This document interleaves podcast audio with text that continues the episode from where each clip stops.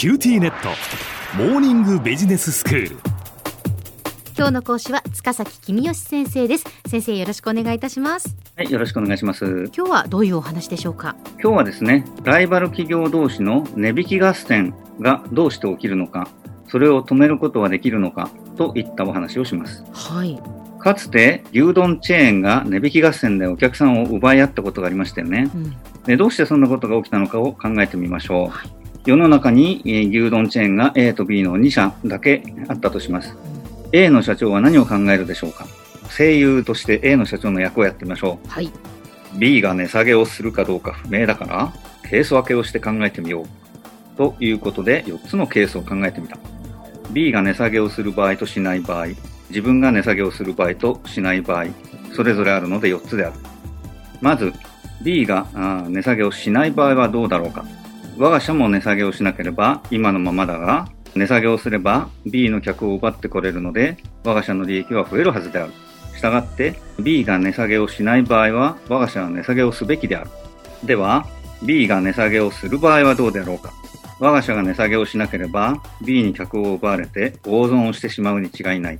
値下げをすれば利益は減るが客の数は減るわけではないので大損というほどでもないだろう。したがって B が値下げをする場合には我が社は値下げをすべきなのだ。うーん先生が A 社の社長になってお話しくださいましたけれどもということはですよ先生 B が値下げをしなくてもええ値下げをしてもえ A 社としては値下げをするという結論になったわけですね。そういうことですね。うん、相手が値下げをしようとする前と自分は値下げをした方が得だっていうことですよね。ええでも、そうすると、ライバルの B 社の社長も全く同じことを考えますよね。はい。ですから、A 社が値下げをし、B 社も値下げをし、結局両者が値下げをするので、どちらのお店もお客の数は増えないけれど、値下げをした分だけ利益が減るということになるわけですね。うーん。まあ、これはゲームの理論という経済学の分野で、まあ、有名な囚人のジレンマという話があって、まあ、その話を牛丼チェーンに応用してみたということなんですけども、ええまあ、A も B も一生懸命考えて意思決定をしているのに、えその結果としてどっちも利益が減ってしまうっていうのは皮肉な話ですよねう。ーん、そうですよね。ええじゃあどうしたらいいんでしょうか？え実はこれ結構難しい話なんですよねう。ん A と B の社長が相談をして、お互い値下げするのやめようぜっていう契約を結べばよいと考える人は多いんですが、それなかなかうまくいかないんです。あ、そうですか。えーなぜならば、A も B も相手が約束を守っている間に自分だけ約束を破って値下げをすれば、相手の客を奪ってこれるぞと考えるので、どちらも約束を守らないんですね。はあ、そうなんですね。えーまああ、そうは言っても救いがないわけではなくて、うん、牛丼チェーンの場合、1回だけの営業じゃなくて、これから毎日ずっと営業するわけですよね。ええなので、えー契約をするときに A 社の社長が B 社の社長に向かってこう言えばいいんです。うん、なんて言うんでしょうか。はい。えーもう一回声優になったつもりでやってみましょう。はい。我が社は明日は値下げをせずに、あなたが値下げをするかどうかを見守ることにする。もしもあなたが値下げをしたら、私は腹を立てて明後日から値下げをする。でも、もしも明日あなたが値下げをしなければ、私は満足して明後日も値下げをしない。私が契約を守るかどうかはあなた次第だ。と B 社の社長に向かって言うわけですね。なるほど。で、えーそれを聞いた B 社の社長は何を考えるでしょうか、うんあー今度は B 社の社長の役をやってみましょはい。う。なんか声優になったみたいですね。お願いします。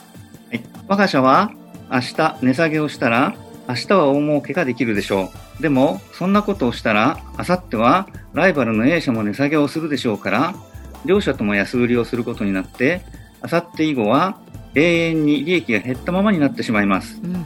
明日値下げをしなかったら、ライバルは明後日以後も値下げをしないと言っているわけですね。そうなれば、明日は大儲けができなくなるかもしれませんが、明後日以後も永遠に今の利益を続けることはできるわけですね。うん。長い将来を考えれば、明日だけ大儲けをするよりも、ずっと今の利益が続く方が良いに決まっています。明日は我が社は契約を守って値下げをしません。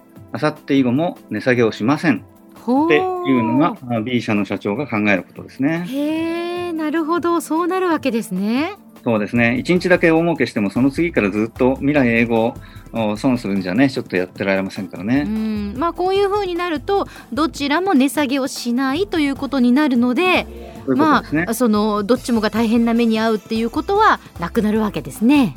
そういうことですね。うん、これはあ明暗なんですが、ただ問題があるんですね。はい。カルテルっていう、まあ、独占禁止法という法律があってあ、えーカルテルなので、えー法律違反だって、えー公正取引委員会に怒られちゃうかもしれないわけですね。結局その協定を結んでいるっていうことですよね。そういうことですよね。あの、ええ二人で約束して値段を釣り上げてる消費者のおためにならんって言ってはい怒られちゃうんですね。えで、そのお公正取引委員会に怒られないために工夫をするとどんな工夫があるか。それは、お客さんに向けて張り紙をするっていう工夫があるんですね。えへえどんな張り紙をするんですか？えー張り紙の内容ですが、当店は最安値を宣言します。他の店が当店より安い値段で売っていたら、当店もその値段まで値下げをします。という張り紙をするんですね。はあ。お客さんはそれを読んでも別に、あ、この店はお客さんに優しい店だなーって思うだけですよね。うん。公正取引委員会も別に何とも思わないでしょうね。はい。でも、どうせその店にはライバルの店から偵察が来てますよね、スパイが。うん。で、そのスパイはそれを読んで真っ青になるわけですね。ライバルが読むと違う風に読めるからです。うん、どういうふうに読めるんですか？分かってるだろうな。お前が値下げをしたら、俺も絶対値下げをするからな。お前が値下げさえしなければ、俺も値下げはしない。社長にそう伝えろ。って、スパイが読むと読めるわけですね。なるほど。これはうまくできてますね。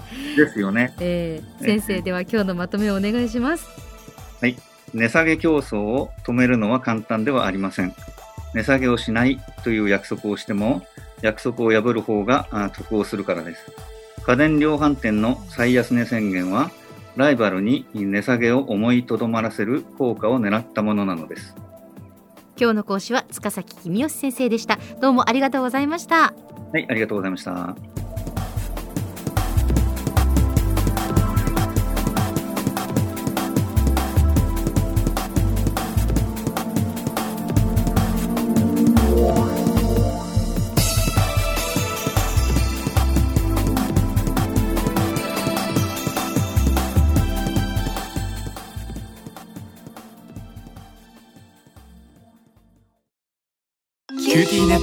ビビックにしてから毎日必ず実家の父と母からビデオ電話がかかってくる。元気？